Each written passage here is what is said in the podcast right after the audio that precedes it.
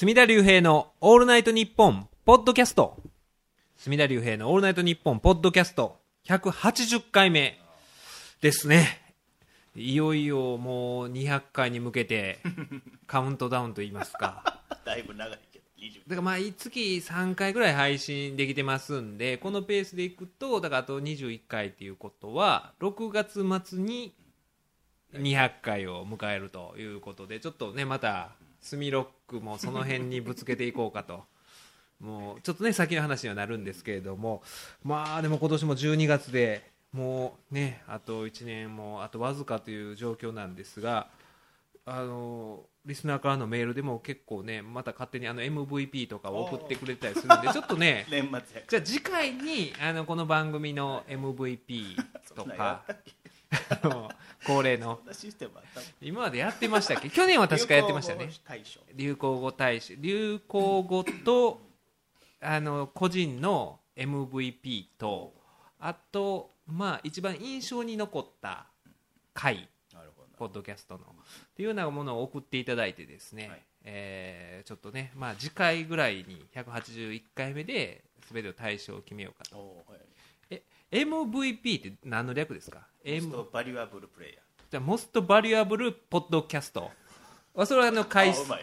あそうだった。ら M 個人の MVP とかぶっちゃいますよね。どうしよう MVP はそモスのト MIP ね。モストインプレッシションポッドキャスト。あまあまあとりあえずじゃああの個人と、そのポッドキャストの、まあ、印象に残った回と、あと言葉とか、そういう流行語とこの3つに分けましょうか。なるほどあとまあ助演男優賞と。そうないないやん。普通に MVP 住田さんったからおかしいけどなほんまはな。いや今のところ毎年私が受賞してますので MVP は、はい、でも今年ちょっとねあの辻村さんがちょっと指してきてるんで お稲荷さん騒動あたりでちょっとね、えー印象残してるんで。ゲストのね回とかね。ああゲストのそうですよね。えー、モスト構成な何年金でしたっけ、えー、モスト いつも何年金あ共済年金モスト共済年金 モスト。モスト共済年金 まあ一人しかいないんであれなんですが。あー例えばですねあのダッキーが流行語とかって送ってくれてるんですけど、人生の9割は逃げていい。おー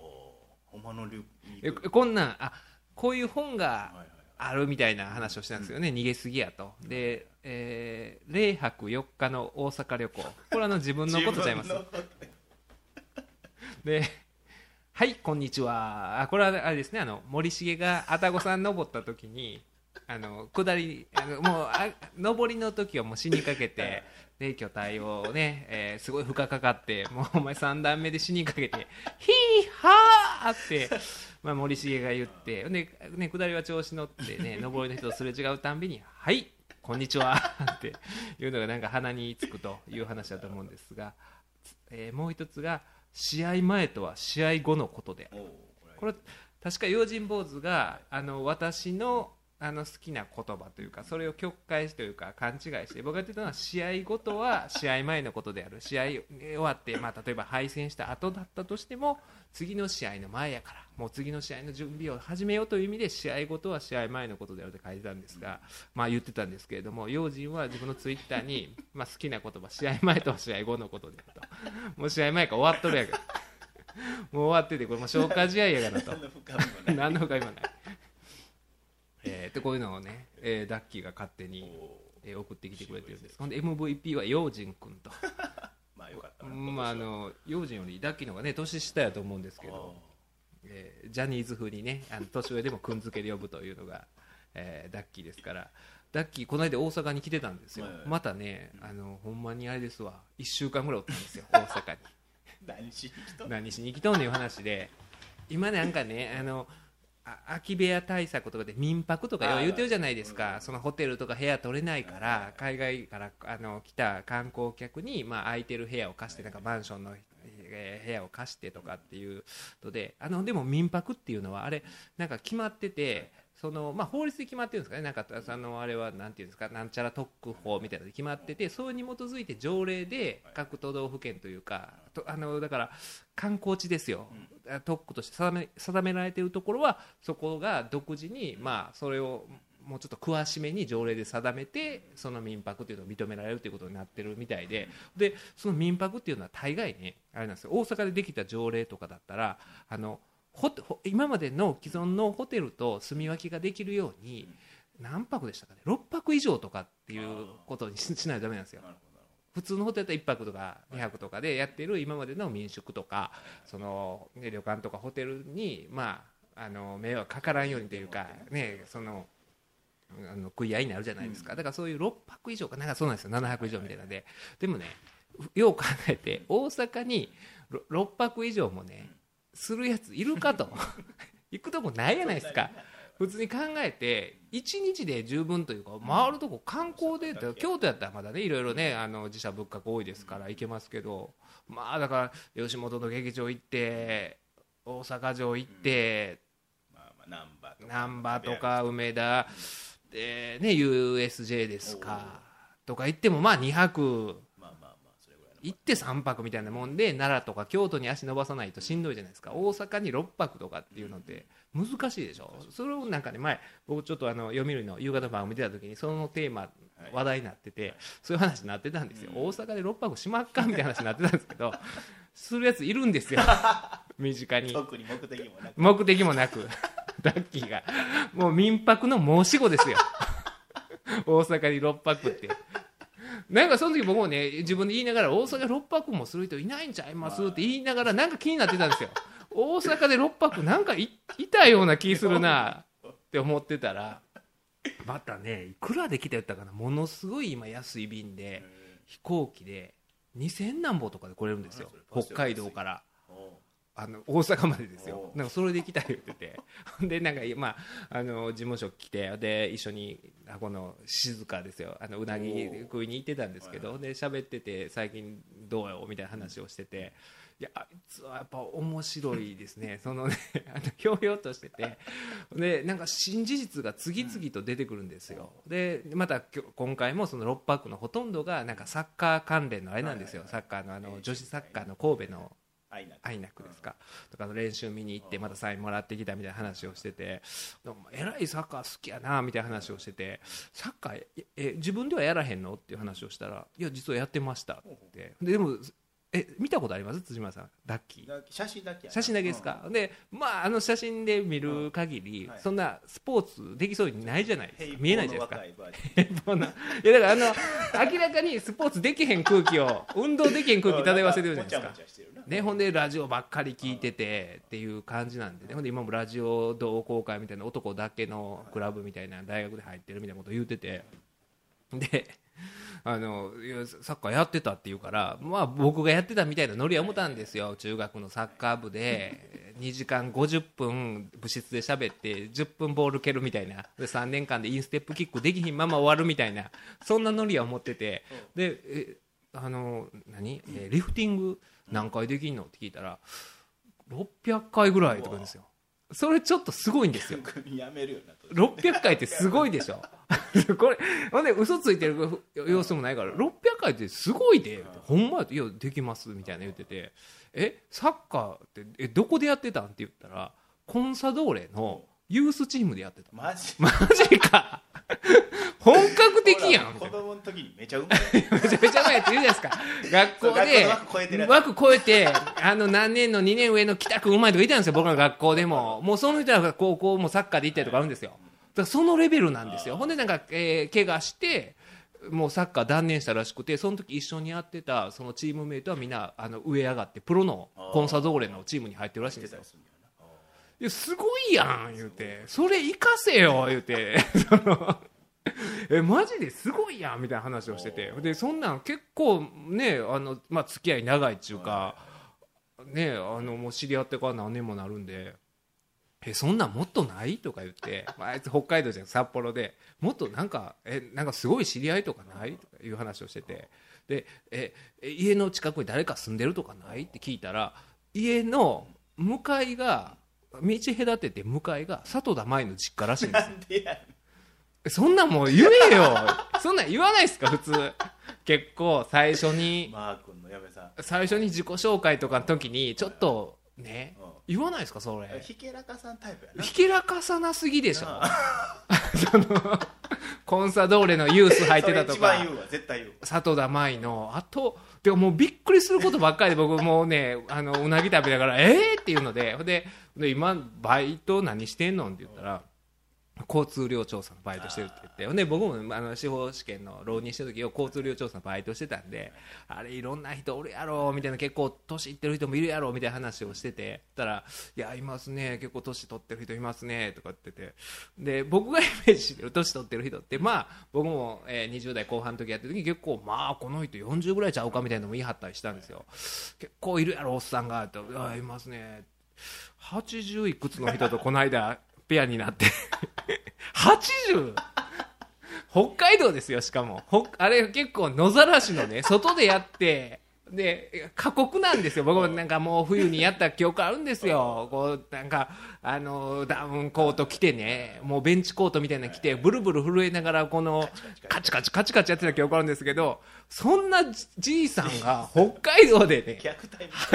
いや過酷すぎないですか？80いくつで交通量調査してはって。まあね皆それは個人の自由やし。まあねその元気なんでしょうけど80は行き過ぎやでとちょっとびっくりさせすぎやでさっきから。あのもうちょっとやめて言うて。いいちいちサッカーのユース入ってコンサドーレのユースやわ。家の向かいには里田舞の実家があるわ。ね、その一緒にやってる年配の人っていうのがバイトがね80のじいさんやわ。ちょっとほんまやめてなって。ほんまほんまにやめてなとか言ってでもっとあんねやろ実は。言うてなんでやねん。いやなんかもうもうちょっと深掘りして。もうもうちょっとなんかあるやろお前。絶対あるわって言って。だあこれありますみたいな感じで満を持して言ってきたんが あのうちのお母さんが北大で勤めてますって言って。いやそれ全然びっくりせえへんで北大で勤めてます、まあ北大の職員やと。硬い。いやそれ今のこの流れでコンサドーレのユース里田舞の実家が家の前。でバイトでペア食ってるのが 交通量調査のバイトのペアが80オーバーのじいさんと来てで満を持した感じで言うのがお母さんが北大の職員ですって。いやそれはまあ北海道勤めてたら僕の友達でも北大の職員いますからね。いやいやそれいや順番おかしいで言うて本人の中天然やから いや、それはおかしいと思うよ、みたいなね。面白いですね。えー、ダッキーはでもなんかのんびりしてていいですね、ほんまに。民泊のもう仕事してね、これからも。ダッキー以外でいるのかな、大阪6泊以上するっていう人。えー、で、フンドシュリルさんも、まあ、流行語大賞、ね、募集もしないの送っていただいてて、で、2015年の流行語大賞が、トリプルスリーと爆買いに決定しましたが、はいはい本ちゃんな。トリプルスリーってあの野球のあれですか？3割30本ヤクルトリプルスリーのや山田と柳田ですか？ソフトバンクの。それが流行語大賞だったんですか？もうなんかそうせめぎ合ってそうなったらしいわ。いろいろとね。別にでもそれ今までもトリプルスリーね昔の阪急の簑田とかいるじゃないですか。そねえ。で爆買い爆買いば爆買い？あのでもフライデーでおもろかったのが今中国人の、まあ、観光客が大阪も多いじゃないですか、はいでああの飛び田行くらしいんですよ。大阪では飛び田いうところあるんですよ、まあ、それはい。はい歓楽地が、はいはい。そこで爆抜きしてるっていう。はい。やあります。爆抜きしてるらしいんですよ。中国人が。であれはね面白かったんですけど爆抜きとあとあなんて書いてあるかな。なんか京都の、ああれあの木屋町にトイレがあるんですけど、そこで中国人が爆ぐそしてる。っていう記事もなんかその中国人のバックシリーズがねフライデーで面白かったんですけどあその2つに決まったということなんですが私の角田龍平オールナイトニッポンポッドキャストの流行語大賞2015は今のところ殉愛の中であのたかじんさんのまあえー誰ですか？えーさくらさんですか、はいはいえーね、最後の妻だったさくらさんの、まあ、言ってることを百田さんが書いた殉愛の中で、えー高陣さんの奥さん、まあ、さくらさんのお父さんが、えー恋人は屋敷高陣やとさくらさんに告げられた時に発した「なんや高陣か？何？高陣です」って。これも僕関係ないですかねこれは。ね、これはこれはあの純愛の中の流行語大賞というか引用部分ですからあくまでね。僕が発した言葉じゃないんででしかもこれ前段にね、えーまあ、そのさくらさんは全然まあテレビとかも見てない人で、屋敷隆史のことも知らんかったし家自体がテレビ見る習慣ないということが前段にあってその上で、えー私実は今高陣さんと付き合ってるのって言ったら、まあ、テレビ見てない家のお父さんが「なんや高陣か？何？高陣 かなりこれは円月やぞと。一回乗るというね。この一旦乗っておいて突っ込むっていうところでこれはかなり劇場に通い詰めてるんじゃないかと。テレビは見んかもしれんけれども、ね、NGK とか、えー上方漫才劇場とかこれ、えー門座とか通い詰めてるんじゃないかという話をしたと思うんですがこういうの送ってもらってるんでちょっとまたいろいろ次回までに送っていただいて181回目で、まあ、今年の MVP とか、えー一番印象に残った回であるとか、えー途中期間短い。でまあまあ流行語大賞とかね、えー決めてもらいたいなと。ちょっとダッキーが察してきた感じが 今回のエピソードで、えーありますけれどもまあねえー年の瀬にまあえーいろんな事件ありますけれどもちょっとね私とか、まあ、辻村えーさんとかが、まあ、気になるのはあの枝切りばさみ事件ですか？えー、チン切り事件と書いてるところもありましたけれどもあの弁護士がね、えー東京の弁護士が、えーまあ、正規を切断されるという事件について以前取り上げたんですがあの事件の裁判が、ねえー始まったということで、えーまあ、その中で、まあ、刑事裁判というのはね最初冒頭に検察官が冒頭陳述と、えーいうのをえ今別に陳に、あの 力を入れてる じゃないですよそうなんかそういうの書きがちじゃないですか。スポーツ新聞とか冒頭陳述だけカタカナとかね傍陳とかねああえて傍陳とか、まあ、そういうのはもう言わないですよ。これはあのそういう事件じゃないですか。刑事事件ですから。でねまあ事件どういう経緯で事件が起こったかみたいなことを検察官が言っていくわけですけれどもまあなかなか驚くべき内容といいますかねえー前もね事件の内容を話したと思うんですが、まあね、弁護士がいてでその奥さんがその弁護士の秘書だったと。あ、まあ、その加害者のね、えー、小津貝被告人ですか？今この法科大学院生だった小津貝一輝被告人になるんですけれどもその奥さんが、まあ、その被害者の弁護士の秘書だったと。で、えーその奥さんが勤める法律事務所でそのまあ事件は起こったと。で、まあ、その事件が起こった時も、ねえー逮捕とかされた時に、まあ、その被害に遭った弁護士と、えーそのね骨害の、まあ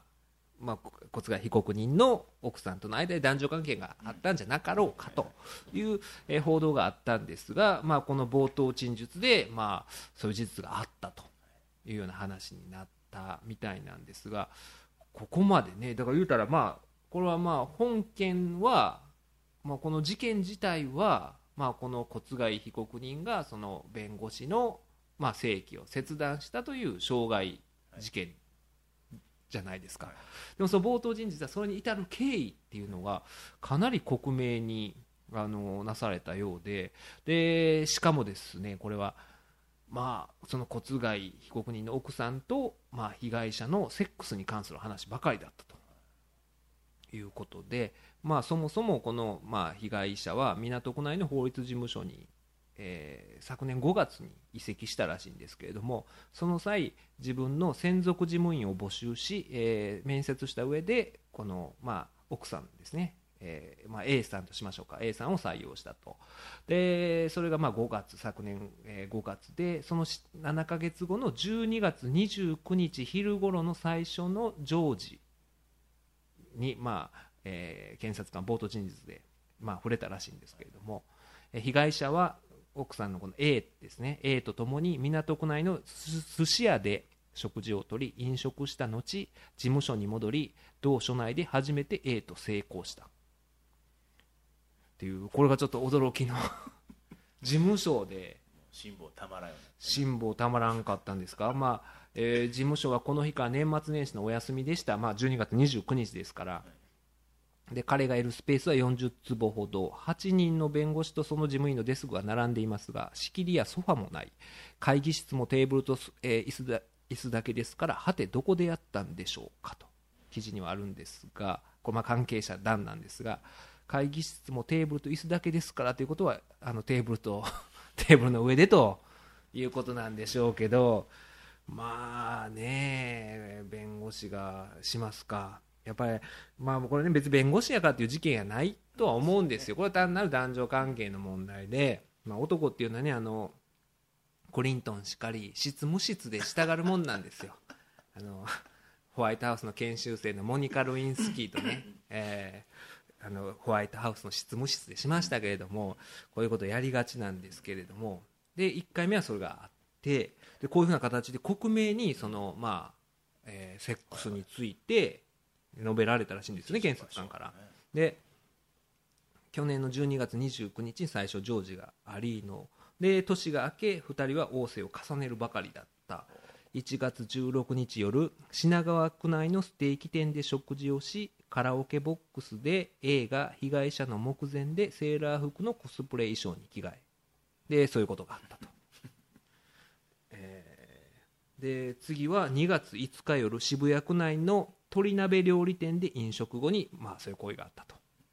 で次は3月11日渋谷区内の蕎麦屋に行き飲食後、えー同日午後10時頃まあそういうことがあったと。で次は7月2日に、えー、ホタルホタルですね。ホタル？ホタル。ホタル。ホタル。ホタルを見るべく初の初のアウトドアデートを観光し高高尾山っていうんですかね。高尾山。もう全部半信半疑になってた高尾山。高尾山ですよね。うん高尾山にまあ山登りに行って、えーでいつものごとく嫌がるそぶりなく、まあ、入ったラブホテルで今度は A は、えーホテルで貸し出していた有料のコスプレ衣装である体操服とブルマを着用しカラオケカラオケを歌ってまたそういう行為があったと。いうような形で。で、ね、これちょっと見てると最初が、えー去年の12月29日寿司屋で始まり、1月16日ステーキ店で食事をし2月5日鶏鍋料理店で飲食後3月11日蕎麦屋にでほんでまあ ちょっとずつなんかねあのなんていうんですかデートのグレードが落ちていってる感じがあってほんで最終的に7月27日午後6時半ごろ港区内の漫画喫茶でアニメの DVD を鑑賞した折、まあ、被害者が A のことをあだ名で呼ぶと A はやめましょうと答え被害者が A にキスをしたところ A はやめましょうよくないですと初めてキスを拒絶する言葉を被害者に伝えたと。ということで最初は寿司屋から始まったのに最終的には漫画喫茶でアニメの DVD を見てたと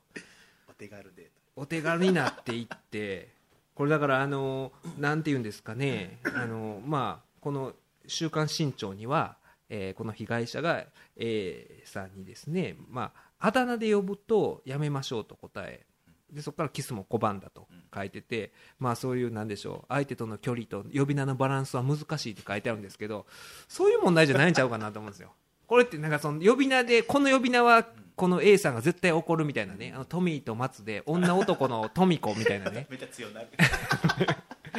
国広富之がね怒るやつですよ。松松崎しげるにね、えーあのそうそういうあだ名を言われたわけじゃないでしょ。あのバック・トゥ・ザ・フューチャーのあの マーティがチキンチキンって言われた時みたいなそんなそんなキーワードになるなんか呼び名があったわけじゃないと思うんですね。これは単に寿司屋がステーキ屋になり鍋になりそばになりか漫画喫茶になり。っていうこういうことにあるんちゃうかなとは思うんですけど大事にね、まあ、ちょっとね、これあの、まあ、事件とは、まあ、ちょっと切り離して私はその話を、ね、したいんですけど、この事件自体は当然ね、あのどんな事情があったとしても、そういうね、まあ、正規を切断するなんていうことは、まあ、許されない行為ですから、それはさておき、この事件の経緯として、検察官が冒頭陳述で言ったこの経過がね、ちょっと何点か気になるというか、カラオケボックスで、ほんで、まあ、セーラー服のコスプレ衣装に着替えとかね、あるいはこのラブホテルで貸し出してえー貸し出していた有料のコスプレ衣装である体操服とブルマを着用したとかこの辺もなんかねあのこれ 全く事件と関係ないんですけどまあ過去にもいたじゃないですかあの弁護士でちょっとコスプレを好んでラブホテルで。あそうなんだ。ああいたじゃないですか。生々しい。ねあ 痛みのの。ねあの痛みのあのちょっとインドネシア風のラブホテルが好きやったという最近選挙にねちょっとまあね本人じゃないですけども肩張ったあのコスプレ好きの方がいらっしゃいましたけど、ちょっとね分かんないですね僕これ、あのこのなんでしょうこういうカラオケ屋とかにまあ置いてるセーラー服とかね、きあのし正直僕あの不潔やな思うんですよ誰が着てるかどうかも分かんないし ほんでこの人たちもその後そういう行為をしてるわけじゃないですか。自分らがしてることは他人もしてるって僕は思うんですよね。でなんか汚いなというか まあまあまあこれは事件とちょっと関係ないんですよ。なんか気になるんですよその辺が。ほんでコスプレに対する本当に多分造形の深い人であればこういうねあの既製品というかありもんのあのこういうの借りたりしないと思うんですよ。ちゃんと自分でオーダーメイドで作るか 少なくとも自分用の持ってると思うんですよね。なんかあのこの辺がね僕はちょっとまあ男が要求したやろな。来てや。規定やとかでいやでもねそいやだからまあそのえ規定やっていうのもほんまに好きな人はねだから持っていくと思うんですよ。これをいや思うんですよ。でうちのおじいちゃんもボーリング好きでしたけど、ま、マイボール持ってたんですよあの袋ごと。いやちゃう話。いやあのね わかんないです。いやこだわりとしてね、はい。やっぱりボーリング好きって言うててマイボールも持ってなかったらね、なんかいろんなこのこう14がどうやとか毎回ねこの12のとこ指入れてる人っていやほんまに好きなんだよじゃないですか、まあなんでマイボール持ってへんのっていう。なんかこういうノリがね。だから造形深くないだから造形が。軽く美味しい思いだからそういうのもあると思いますよ、そのあの骨外被告人が起こった要素として、僕はそれを肯定してるわけじゃないですよ、それあの誤解招いたりなんで。いやいや、やっぱり、なんか、えその奥さんを軽く扱われてるようなね、まあそれ全部知ってたとしたらなあこれは知らなかったらしいです。よ、そうか知らなかったから、知らなかった、だから、まあ、結局こういうことがあって、でまあ、なんか、あの帰りが遅くなることがあって、えー骨外被告人が、まあ、奥さん A さんに、で問い詰めたところ喧嘩になってほんでその行きがかり上、まあ、実は、えー上司かセクハラに遭ってるみたいなことになってもっと問い詰めていくといや実は、まあ、2回ほどそういう性的関係があったみたいな、まあ、だからほんまはもっとあったわけでそこで、えーまあ、この人が怒って骨外さんがあ怒って、まあ、事務所に乗り込んでいったということなんですが、まあ、これね、まあ、この裁判との関係でいうと、まあ、この被害者、もう被害者ですから、当然、ね、あのこの弁護士は被害者なのに、まあ、こういう形で冒頭陳述で、まあ、まあ、裁判って、まあ、そういうことは、まあ、よくあることですけれども、まあ、加害者、被害者に落ち度があるときは、まあ、それもね、明らかにされるのが裁判ですから、うーん、とね、どうかなと思うんですよね、この、なんか、あの、これはもう完全に事件から離れますよ。離れますけど、なんか、あの、同じど、まあ、どうこれもだから弁護士やかどうぞ関係ないと思うんですけど、なんか、うんコスプレに対する、まあ、だからちょっとごめんなさい、観点がずれてると思うんですけど、ななんかこの、うん、いや僕だからねこのデートも最初にこの最初に漫画喫茶から始まって寿司屋に行ったら女の人喜ぶと思うんです最後にね、うん最初漫画喫茶やったのに。俺こんな好きやねとかなそういうんそこから始まってほんでどんどんもっと美味しいものもあるよ みたいな感じで最終的に寿司屋だったら分かるんですけど寿司屋から始まってなんか最終的にこのうんなんでしょう漫画喫茶になるところが、まあ、お男としてね、そうまあ、だからといってこんな被害にあ遭うのは全然それはダメですよ。かかわいそうやなとは思うんですけどちょっとねもうちょっとなんかああるじゃないですか。男でかっこつけようっていうね。ね、え僕らそもそもそんなこと僕も辻村さんも結婚してからないじゃないですか。ないですけどまあそれは独身時代2人はもうブイブイね。いやいやあの西バカにしとったやないか。西天満の種馬種馬兄弟とおい兄貴までいやいや 私と私と辻村さんがですよ。この2人がもうあいつらがもう おい松通り歩いたらもうペンペン草も生えてへんって言われるぐらい、まあ、女遊びした2人ですけれども、まあ、今はそういうことないですけど この辺がねもう嘘もうちょっとねね。やっぱりエスコートちゃんとね。ちゃんとねとか思うんですけどね。こんなまあそう多分ねまあ一回そういう関係になるとまあその行為が目的化するわけじゃないですか。だからやること一緒やったらその前段はねや安くしようみたいなね。でもそれはねやっぱり対あの 人の関係じゃないですか。か知らんで。いや知らないですよ。そうだとしたらね。ねやっぱり女性一個の人格でやっぱりそういう時に分かるじゃないですかそれであの例えば僕らの独身の時に要はあの、まあ、高校の同級生とかと忘年会とかして、まあ、わーわーって焼肉屋とか行ってでその後でちょっとキャバクラ行こうかみたいな話になってキャバクラとか行った後にいつもその後反省会ででキャバクラで延長とかしてこれ何万かかかったからこれ考えたら最初ミスドかどっかで忘年会してよかったなみたいなことよう言ってるんです。最初ミスドで別に結局喋ってんのは一緒やから楽しめたやから。ねあの別に焼肉屋じゃなくてもあれ王将王将王将もええぐらいやででミスドで。いやキャバクラを改める。いやだから いやとか喋ってやったらこれよかったのにみたいなことをね男同士で反省会とかしてたりはしましたよ。だからそれをまあねあのこういうねあのデートの時にそれをしちゃダメじゃないですかってここ僕は安くあげる。ここ安く上げてって前段安く上げてと。っていうのが僕なんか気になるんですよね。嘘でもカッコつけないとまあそうやな。うん。とか思ったりするんですけどあとね。僕最近読んだ本であの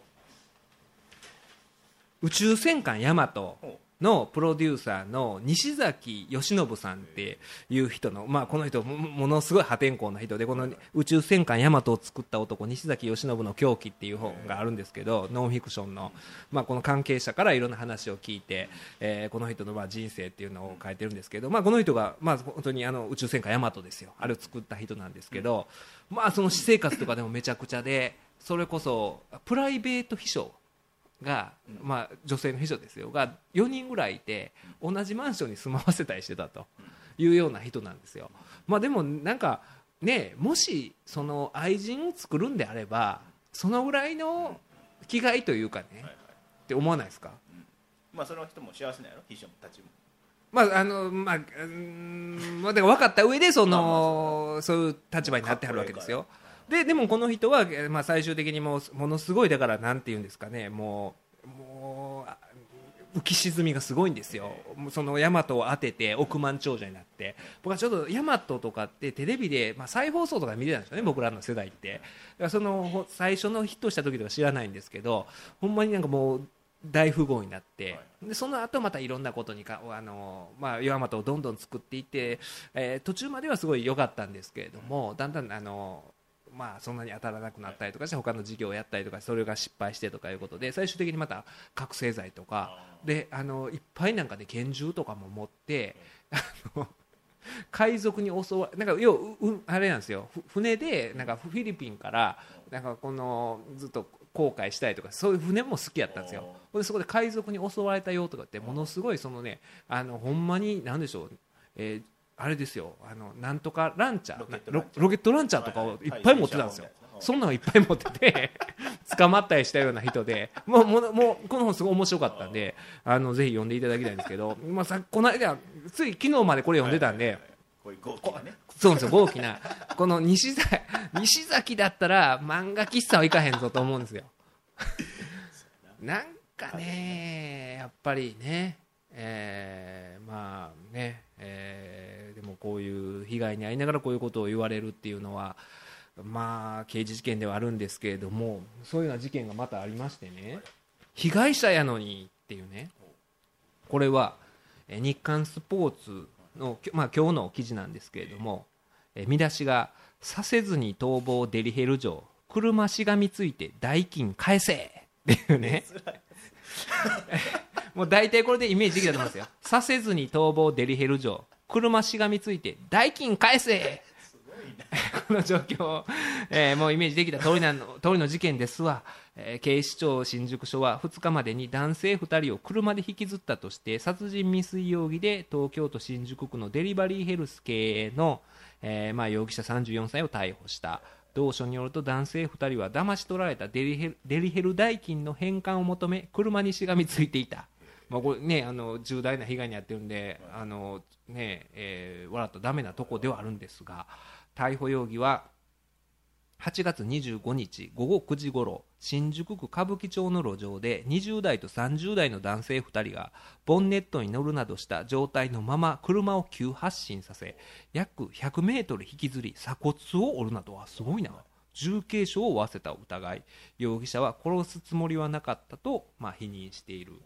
新宿署によると30代の男性は、まあ、被害者の男性ですね。同25日未明に8月25日未明にこの容疑者の経営するデリヘルを利用し派遣された女24歳とホテルで合流。男性が前金として1万5000円を渡すと女はサービス時間を測るストップウォッチを忘れたと部屋を離れそのまま戻らなかったという。男性は代金を取り返そうと同日午後9時ごろ再び知人に女を指名させ別の知人とホテルの外で待ちあ待ち伏せ同じ手口で出てきた女が送迎役のこの容疑者の車に乗りご乗り込んだところで問い詰めると、まあ、容疑者が車を急発進させたという。詐欺やな。そうですね、まあ結局詐欺被害に遭って、まあ、デリヘルでね、まあ、女の人を呼んだんだけれども騙されて、えーストップウォッチ 忘れたようで帰って許せへんということで、まあ、友達呼んで同じデリヘル嬢呼んでもらって同じことをしよったからまたかと。またか。やっぱりお前ら確信やなかまあまあそういうそういうことやね。いやお前らって言って そのまま車にしがみついて 100m 刑事ドラマみたいいやまああのでもね刑事ドラマみたいですけどその車にしがみついて振り落とされようとしてるところしがみついてる部分だけは刑事ドラマみたいですけどその前提がねこれだからあの重大な被害に遭われてるんでかわいそうですけれどもだからそれこそこれってねあのねまあ、さ 裁判の時に、はい。まあ、さっきのあの小菅被告人の裁判やないですけれども経緯が、ね、言われるわけじゃないですか。被害者はデリヘル 嬢を呼んだところみたいなんだよこれはね。だからななんかね、そこまでっていうね。そのまあデリヘル嬢でこれ1万5000円で、まあまあねた大金ちょっと大金ですけど、まあ騙されたとはいえそれを取り返すためにこの執念がすごくないですか？まさかでも振り落とす。振り いやそこまでねしてあの抜きぬ抜きたい抜きたいのかというかまあこれも不思議な。まあこれだからねどこれなんてどうするんですかね。あの実況見分とかするじゃないですか。その時に。車の上にね乗って再現するんですかね。なんかこれはちょっとねまあ動機が動機だけに、うん まあまあまあ分からんこともないですけどまあだからねこれあの聞いてらっしゃる方でそういう風俗好きの方もいらっしゃるかもしれないですけどまあその時はもう普通にねちゃんと警察に通報してもう自分でね自力救済しようとするとこういうことがおとり捜査をしてねおとり捜査までしてねこの友達を呼んで。友友達もこれね呼び出された友達もこれ2人でこの友情がねまあ被害に遭われてる方に何か言うたらわあそれはダメですけどそれとはまあ別にちょっと分けて考えるとこのね性欲と友情と、えーうんね、こういう事件もあるかと思えば、まあ、同じね、まあ、性欲関連で言うとそこまでするかと、ね。まあええやないかそこまでせんでええやないかっていうのがあの獅子舞姿で女性の胸触る51歳男を再逮捕。これも今日の日刊スポーツなんですが。タムケンじゃないですよタムケンじゃなくて祭りの日に獅子舞姿で家を訪ね女性の胸を触ったとして静岡県警はえー12月2日強制わいせつの疑いで無職の51歳の男を再逮捕した。だから再逮捕なんですよ。で逮捕容疑は10月11日午前9時ごろ獅子舞姿で、えー10代の女性宅を訪ね女性の頭を噛む仕草をした後、まあ獅子舞でガーッと、えーした後、えー服の上から胸を触ったり体に抱きついたりした疑いでこの静岡県警によると,、えーとまあ、当日は市内で神社の秋祭りが開かれていた。でこの51歳の容疑者はですね11月12日に獅子舞姿で三重県松坂市の30代女性の体を触ったとして三重県警が逮捕していたと。だからあのこの人ね三重とか静岡とかあの広範囲にわたって味しめて。味しめてあのまあ行ってはるんですよ。獅子舞祭りの日に祭りの日で。いや僕だからねだからあのハロウィンとかね,、まああね楽しいことが行事が増えるのはいいですけど一定数こういう人いますかね？こういう便乗する人が。姉妹でね、まあ、祝い事ですからねみんなこれどどう姉妹とか家来てあるんですか？こうやって待って見せてなんかお金渡してみたいなうんことがあるんですかね、でまあさすがになんか最初はちょっとまああれ？ちょっとボディタッチ多い獅子舞やな。あれ？なんかもんどるなと。どっかであったんでしょなんかあのこの人もだからどうなんですかね？最初に目的がもともとそうなんですかね？まず最初真面目に獅子舞してた時に何かの拍子に胸に触ってあれ？これバレーのちゃうの？みたいな。いやいや松坂でもやっとる松坂にもやってるしこれ広範囲でねこう移動距離とか考えたらねえこれねえそれだったらそれこそさっきのデリヘルやないですけどデリヘル読んだ方がね移動距離とかなんかその獅子舞台とか獅子舞ってあれ。結構する結構するでしょ？結構するやろな。ねえ結構するでしょ。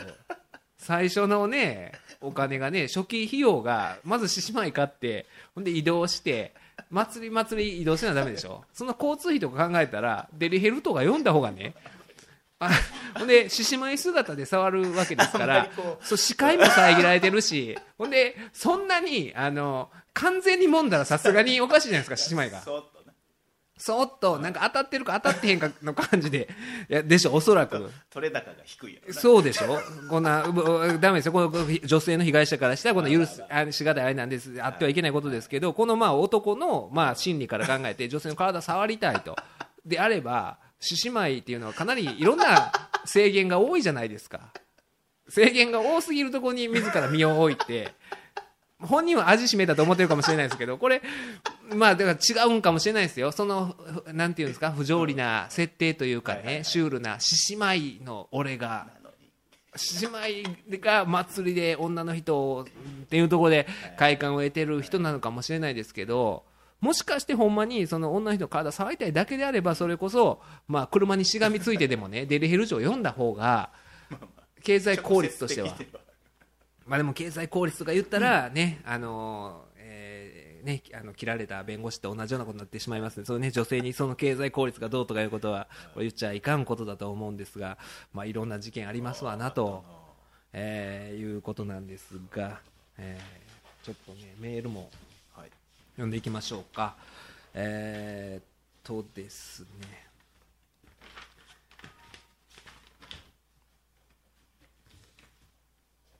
えーこれ、ふんどしフリルさん。ふんどしフリルさん。よくくれてます。えーこんにちは。配信いつも心待ちにしています。179回拝聴しました、えー天竜さんプロレスに転向したいきさつ馬場さん猪木さんとの試合のことグレート歌舞伎さんに日本でプロレスをするよう促されたこと引退試合を両国両国国技館でできたのはお相撲関係の方々が尽力されたことなどえこれ僕言ってないですよね。そんなこと言うてるでこれ 僕は全く言ってないなと思ったんですけどあ天竜さんが話されてるのを聞いていたあそうなんや。聞いていたんで隅田さんのお話が一層心に染みました。天竜さん65歳。ブルー教67歳。シシーにメロメロ60歳。いろいろ考えてしまう179回でした、えー巨人阪神さんのダブル成人式のお話が伺えなかったのがちょっと残念ですということで、まあ、天竜さんの、ね、話は結構あの評判で、まあ、ありがたいんですけど、ねあのね、プロレス好きじゃない人にもちょっとでも伝わってたら、えーありが嬉しいというかねあの喋った回もあるんですけれども、はい、そうですね巨人あそうだ巨人阪神、うん。えー師匠の、ね、お東京の40周年のイベントの話を、ね、しようとしてまず天竜さんの話して時間がなくなっちゃったんですけど。そういやこのねだからあれいつでしたっけ？11月。8日でしたかね、東京で。40周年の、えー私の師匠の巨人師匠と、ね、阪神師匠の、えーイベントがございまして。で7月に大阪の NGK であって。でその時はあのー僕とか兄弟子の堀之内兄やんとかみんな、ね、あのコラーゲン配合マンさんとかみんなで弟子ついて20年ぶりぐらいにみんなでちょっとその日は弟子をしようということで本当にあの何ですか？ウエストポーチをつけて いつもつけてたんですよ。ウエストポーチに、まあ、動きやすい格好をして、まあ、靴磨いたりとかあのアイロンがけしたりとかそういうことをするおしぼり絞ったりとかそういうことなんで。でみんなあの弟子時代のスタイルで集まりましょうと言ってたのにその7月の時はみんな裏切って僕だけそのほんまに T シャツみたいに言ってたんですけどみんななんかまあまあみんなおっさんになってるわけじゃないですか。なんかそれやったら失礼やろみたいな形でなんかジャケットとか着たりとかして。でもジャケットでウエストポーチのおかしいんですよ。あ それはね。そうウエストポーチあるんですよ。でまたあのそのね、えー、堀之内兄やんと森田兄さんコラーゲン配合マンさん森田兄さんなんですけどこの2人がもう走り回るんですよもう NGK のもう裏方でね、もう、まあ、人いっぱいいるんですよ40周年の周年イベントなんで。そやのにもうね 別に大した用事というかそんなのないんですよ。そそもそもあのまあ巨巨人師匠にしても僕らが、まあ、あの弟子つかせてくださいっていうことやから、まあ、それやったら、まあ、あえええでえってみたいな感じで言うたら巨人師匠って、まあ、僕は弟子ついてる時からそうですけどもうお一人で何でもできるんですよ ほんまに。ほんまに何でもできるんですよ。いや自分のうまいことできるんですよ。だって巨人師匠はその岡八郎師匠の弟子の時に本当にもう完璧やったらしいんですよもう自他ともに認める完璧な弟子やったらしくて。で例えば営業でどっか遠いとこ行くってなった時に前の日にバイクで1回行ってどこのあの、えー道のどの辺にどういう店があってとか、全部シミュレーションして また次の日行くと。で岡八郎師匠にびっくりされたみたいな話があるぐらいの人で。でだからほんまに邪魔してたんですよ僕ら弟子ついた時から。だって僕も堀之内兄やんも車の免許持ってないんですよ。持ってなくて普通師匠が運転するんですよ。師匠が運転席で堀之内兄やんが助手席で僕が後部座席でベンツの後部座席座ってこう腕組みして怒られましたもん。何腕組みしとんねんお前ら言って。18歳の時に。ねでいらほんまにそうなんですよ。だから邪魔してるようなもんで普通弟子とかって付き人とかっていうのはまあ主な仕事は基本的に運転手とかそういうことになるかと思うんですけど、まあ、巨人師匠が運転して。でだからもうね20年経ってねこんなこの前去年かあの大阪からねあの阿波踊りはい。巨人師匠がそう仕事ですよ。巨人師匠が仕事で行かれる時に僕があの嫁さんと一緒にくっついてあの仕事に弟子がプライベートの旅行でついていく時点でダメじゃないですか。だからよ巨人師匠って厳しいって言われがちですけどめちゃくちゃ優しいんですよ。ありえないじゃないですか。巨人師匠の師匠の仕事に僕ら旅行気分で行くと運転しても。運転してもうて。しかも。でもうねいつもね巨人師匠車の乗ってる時とかに、あのぐさって僕心刺さるのが巨人師匠があのまあイラチなんですよ、はい。でね乗ってたら下手な車とかあるじゃないですか、なかなかあの入っていかへん車とか。でその時とかにもう結構イライラしちゃうんですよ。でその時いつも言わはんのが「あ隅田運転下手なやつはなセックスも下手やねん」言わはんですけど。もうその時僕もうねいたたまれへんというか運転できへんどころかペーパードライバーなんでもう セックス下手も何もね。なんで言うんやろな。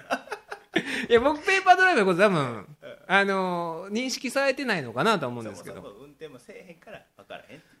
あいやなでもな下手だあの無意識で言ったら ほんまあれやであのセックスと運転はな一致するんや。運転下手なやつはセックス下手やでってもうもう童貞じゃないですか。もうそんなんもうそもそも。運転者もう運転もしたことないっていうような感じなんで。でまあそそんな感じでねあのほんまに言うたら一番何でもできるまあ人の弟子なわけで。でほんまにまあだから邪魔をしてたわけですよ。でそれをまあ20年ぶりにまた堀之内兄やんと森田さんが邪魔をしまくるんですよ。走る理由もない走る理由がないのに 大声出してよくいたじゃないですか文化祭とかでも。高校の文化祭でインカムつけてるやついたでしょ？インカムつけて。なんかあったやろな俺は知らん。走り回ってたんですよ。何してんの自分みたいな。いたんですよしゃいでるだけ。でもあれも最近ね要はあの企業の、まあ、CEO とかいう時点で僕アホか思うんですけどだから要はいるじゃないですか CEO とか名乗ってなんかあー何ですか記者会見かなんか分かんないですけどプレゼンみたいにするときにこのあの何も演題があるわけでもなくあスティーブ・ジョブス風みたいなやつ。あれ日本人似合いまへんなあれは。あの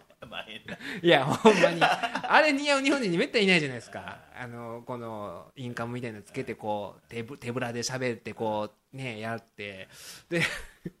まあそれはさておき。なんかたまにあるんですよ。フェイスブックとか見てたらね。まあそういうなんて言うんですか。まああのそのインターネット関連の仕事をまあしてるんでしょうな。同級生高校の同級生とかが。たまになんかどこで何してるのか分かんないですけどなんかそういうスティーブ・ジョブス風になんかね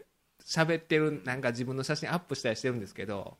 あれかっこよくないですよほんまに。あのまあまあそれはさておきダブル成人式ですわ。はいはい。まあ普通走り回ってはって大大阪の時にねもうもう走り回らなんでいいんですよほんまに。始まることないのになんかまあちょっとちょっとあれ取ってきてくれたら「おーい!」ってまたそれをね自分でいかんと誰かにまた言うんですよ「あー取ってきてくれ!」みたいなんで「あーい!」とかでもうほんで走り回っててよね。これはもうじっとしといた方がええわ言うて僕あの阪神師の弟子の東京浩平さんいう名前で今放送作家されてる西尾さんっていう人がいるんですけどその西尾兄さんにこれ僕らもうじっとしてきましょうと、あの二人走り回りすぎなんで、おもうじっとしてきましょうとか言ってて。で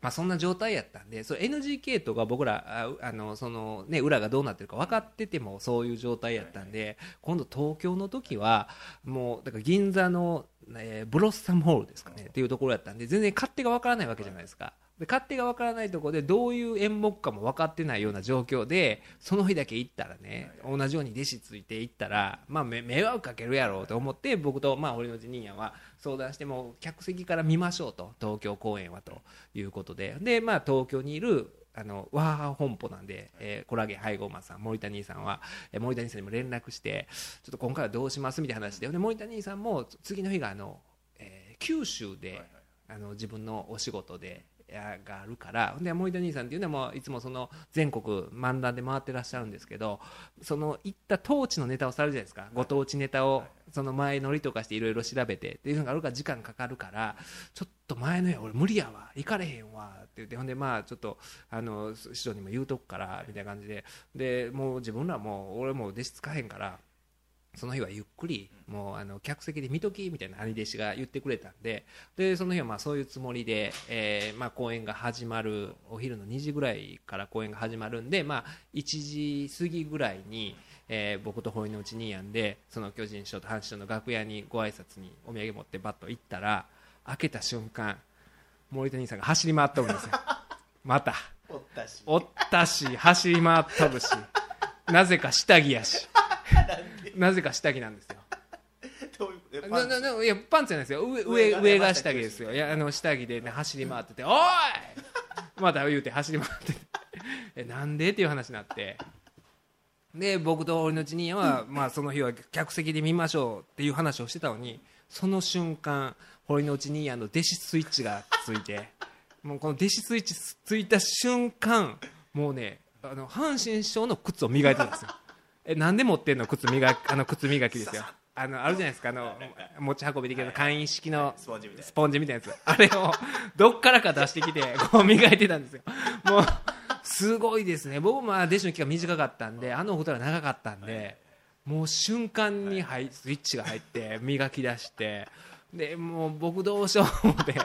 でもまあ先輩二人がねそうやってて僕もなんかでもすることないんですよほんまに。別に。ほんで今日その日何が行われるかも分かってないんで変なことできないじゃないですか。だからずっとあの阪神師匠がなぜかその日ね阪神師匠が豆知識をずっと僕に言ってくるんですよ。いろんな豆知識をね。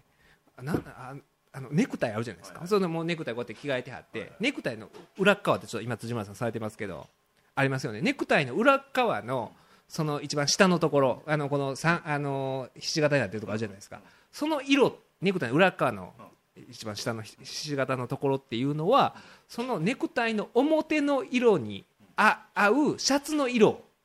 ほなんやと。う 俺も納得 っていうあのそういうね類の豆知識をもうなんか何十連発ぐらいで僕に言ってくるっていう謎の展開があって あの巨人師匠のその、まあ、イベントの時のあのブログがあるんですけど11月8日ここその翌日かに書かれてたブログの中で僕が阪神師匠と喋ってる写真があるんですけどニコニコしてニコニコしてる。あれは僕が一方的に阪神師匠からいろんな豆知識を矢継ぎ早に言われてあのなんでか分かんないですけどおもろいやろみたいなね隅田君あれ分かるか？あの今あのじ運転しながらそれこそ携帯電話した道交法違反で、まあ、犯罪になるじゃないですか。で あの時な携帯で電話してる時にあの警察の人に見つかったらどうしたらいいと思う？墨田君いやー分からないですね。まあ会話やめるしかないですよね。違うね。この携帯電話をこう、えー下の方にずらしていって、えー、ひげ剃りみたいにするんや押したら遠くから見てたら分からへん。ひげ剃りやとしか思えへん。どうや？へえ。分かるやろと。ひげ剃りながら運転していけるから運転して。まあないですかねどこでないですか？どこのその まあそうか。まあないんじゃないですか？ひげ剃りはないんじゃないですか？遠くからもし警察に止められた時はこの携帯ではそこのずずらしてひげ剃ってるんにしたらええねん。いやあかんやろ。ひげ剃りみたいにしたやろお前。何してんねん。ほんでまあまあああなるほどって。ということはスマホよりガラケーの方が見えるわあのひげ剃りに見えますよね。あうまいこと返したそうやみたいな話をなぜかね次々とされて。いやもうそうですよほんでなんかねあの、えー観光バスで例えばあの、えー修学旅行とかでねまあその5台ぐらい借りてるとするじゃないですかあの5台ぐらいで移動してる時に、まあ、山道行く時に5号車から5号車4号車3号車2号車1号車の順で行くらしいんですよ。それなんでか分かります？帰りのあれ。あのねそれは、まあこの対向車があるじゃないですか、対向車が待たなあかん時とかあるじゃないですか。その時に5号車から来たらあと何台バスが来るかっていうことが分かるから5号車から来てるんやみたいな話をね あの本番始まるもう10分ぐらい前に矢継ぎ早に僕に言ってきた阪神師匠はもしかしたら緊張してたんちゃうかなと。な。なんかいつもとちゃういつもと違うんですよ、うん。もうそのあの阪神師匠豆知識キャラとかじゃないじゃないですか。今まで見たことないじゃないですかその。ちょっとこう自分を盛り上げた。盛り上げようと。いやそんなねなんかこと今までなかったんでそれを次々と言ってきてほんで僕はそれをものすごいええ音でねこのミットでパチン。パチコーン！はいあなるほどこれから注意してみます。えー、知りませんでした。の顔があの写真。そうなんですよ。ガラケーの方がいいですよね。ぜそれやったらみたいな顔を巨人師匠のブログで11月9日ぐらいのその、えー、40周年記念講義青っぽい僕あの ブルゾンみたいな羽織ってる時のあの阪神師匠に対峙してる僕はその会話してる時の僕ですから。でその時もあの堀之内兄やんはその衣装とかもまだね。もう順調に順調に弟子をしてる中で僕だ 僕はその聞き役に回ってたんですけど。約束違反して。でここれはおかしいぞと、えー客席で見る予定やったのに これほんでうちの妻も一緒に来てたんですよ。ほんで3枚席を取ってて僕と堀之内にやんと、まあ、嫁さんと3人で見よう思ってて下で待っといてもらったんですよ。あ入る前に。ほんで裏の方から楽屋の方行ってたんで一向に帰ってけえへん。一向に帰ってこうへんし荷物置いてね。でちょっとそれはあれなさすがに悪いじゃないですか、ほんでちょっと僕はあの師匠にちょっと今日あの妻も一緒なんで、今日はあのあの客席から拝見しますんでああ全然画面かめへんよって見ていってみたいな感じやったんですよ。でその時に堀之内にやんの方をパッて見たらもうなんかねす切ない目をしながら行ってこいみたいな。ここは俺が守るみたいな目目で言いよったんですよ。目で。なんでやねんと。あんたも来たらええがなみたいなね どうなってんねん。約束ちゃうかな思って。もうもうここは任せろみたいなね。俺にみたいななんか顔してたんです。弟子は俺に任せろみたいな目してて。まあまあまあ。ビルマの縦ごとみたいな。僕はもうあの水島みたいなね。堀之内言うてんのに。いやまあそんな感じになっとったんですよ。ほんでまあ降りていってもどうしようかな思ってたら、まあ、結局あの、まあ、師匠もまあねいやせっかく大阪来てんやからちょっと見ていけみたいな感じで、まあ、おも後から来はったんですけども、ななんか変なあれ。ついついしたんですけどいやでもねやっぱりすごかったですね。面白かったしでゲストがトークゲストでそれこそさんまさんがあ来られてましてあのさんまさんと同期の、まあ、巨人師匠が同期で阪神師匠が1年後輩なんですけどその昔話は何回聞いてもねもう最高ですよね。しかもその生で聞けるっていう。リラックスしてるしね。いやよかったですしね。ほんであのーなんでしょうね。もうあ東京公演はまた客層が違ってあのなんかね大阪とはまた違う感じやったんですよ。で一番びっくりしたのはあのカープ女子とかプロレス女子プ女子とか今いますけど反響女子が今ね 東京に。いや大量に今反響女子がいるん聞いですよ。たことないで。いや聞いた僕も初めて反響女子の存在を知ったんですけどで最後ねあのお箱の漫才をされて終わった時に、まあ、トークで最後まあ話されてたんですよ、あありがとうございましたみたいな話をされてる時に、えーさっきの最後のネタの続きまでやろうか阪神君みたいな感じで巨人師匠が言わはった時に、ああやろうかみたいな話になってて。で、えーさっきのネタの続きをやるかまた別のネタをやるかどっちがええみたいな感じで客席に、えーまあ、言わ尋ねはったんですよ。でまああの どっちがええまあ2つね。だから続きか新しいネタがどっちがええって言った時に「どっちも!」っていうね。あの強制が上がったんですよ。女の人のきょ「どっちも!」って強制が上がって。ほんで阪神師匠が、まあ、なんななんて言われたんですかね。あの、えーどっちもって言われて。まあ、厚かましいなーみたいな感じでまた阪神のがねちょっとあの返喜びながら厚かましいなー自分みたいなこと言ったらその女性が欲張りー!って言うたんですよだからあの阪神のが欲張りやな言うたんじゃないんですよ。自分で。あの阪神のが厚かましいなって言ったら欲張りーってだから自分の主観っていうか私自分の感情を欲張りーって私欲張りーっていうのに欲張りーっていう反響女子。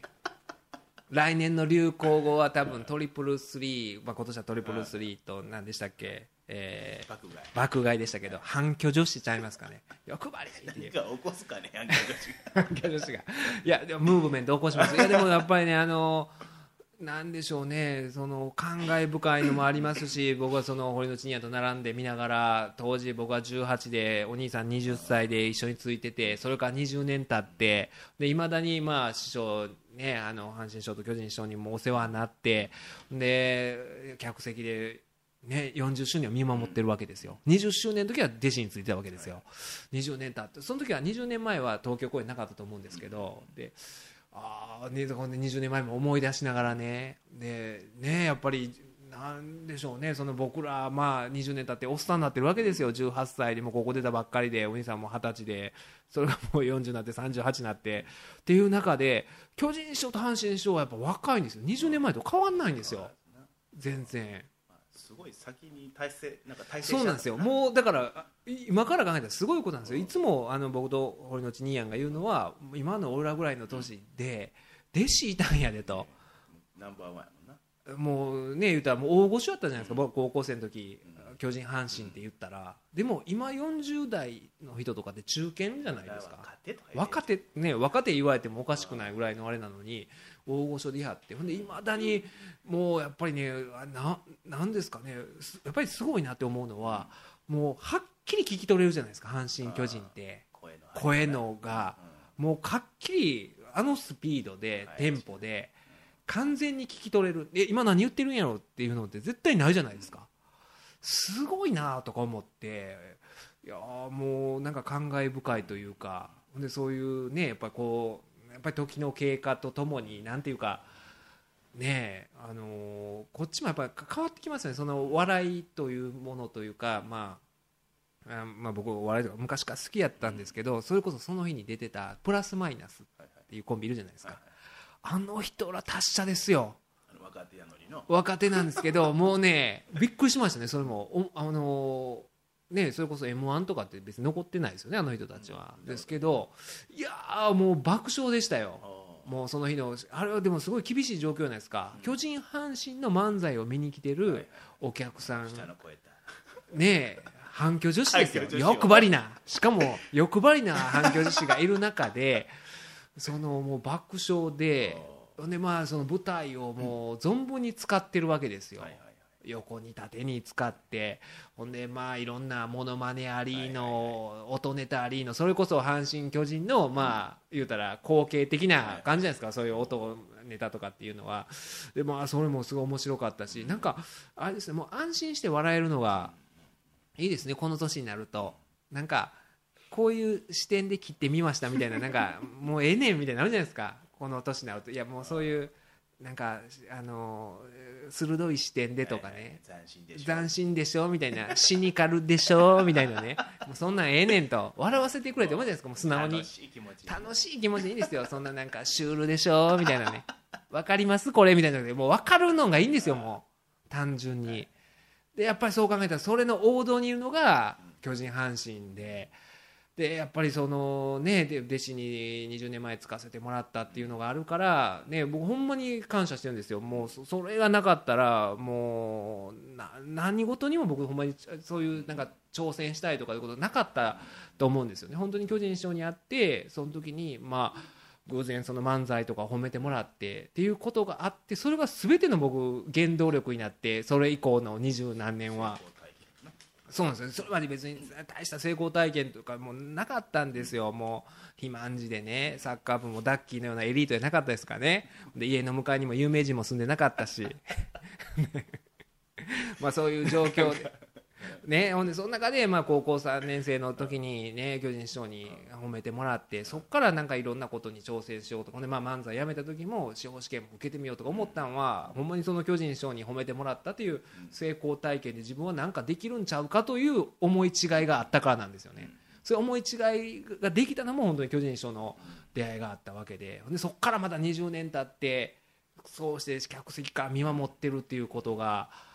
えー司法試験受からなあかんってい。うのもやっぱ師匠にそうですそうです。師匠ほんまにそうなんですよ。もう師匠師匠に顔向けできへんっていうのがあったんですよ。僕受からないと師匠に会えないっていうのがあったんでやめてから僕あの受かるまでにあったんで1回だけなんですよ。ずっとなんかそのそれこそ誕生日会とかで声をかけていただいてたんですけどなんか合わせる顔がないというか思って行かなかったんですけど、まあ、師匠が50歳のお誕生日の時にまあ行かせていただいてなんかその時はあのねずっと受かってた択一も落ちた年しかなかったんですよ。へこんでる時。へこんでる時にちょっとなんかその時は50歳っていうのもあったんで会ってみたいと思って行ってでその時にもう何年ぶりやったかなかなり6年ぶりとかそんなやったんですよ。その時すごいあの喜んでくださってで今日一番嬉しいのは隅田が来てくれたことやみたいなことまで言ってくれて。ほんでその時にあのまあ師匠もね司法試験がどんなもんかとかいうこともねそれは当然ねあのまあ同じ業界じゃないからわからないとは思うんですけどお前やったらできると。頑張れみたいなこと言ってくれはって。だからそれを言われた以上は受からなあかんみたいな、まあ、そこからだいぶ時間かかったんですけどっていうのがあって。だから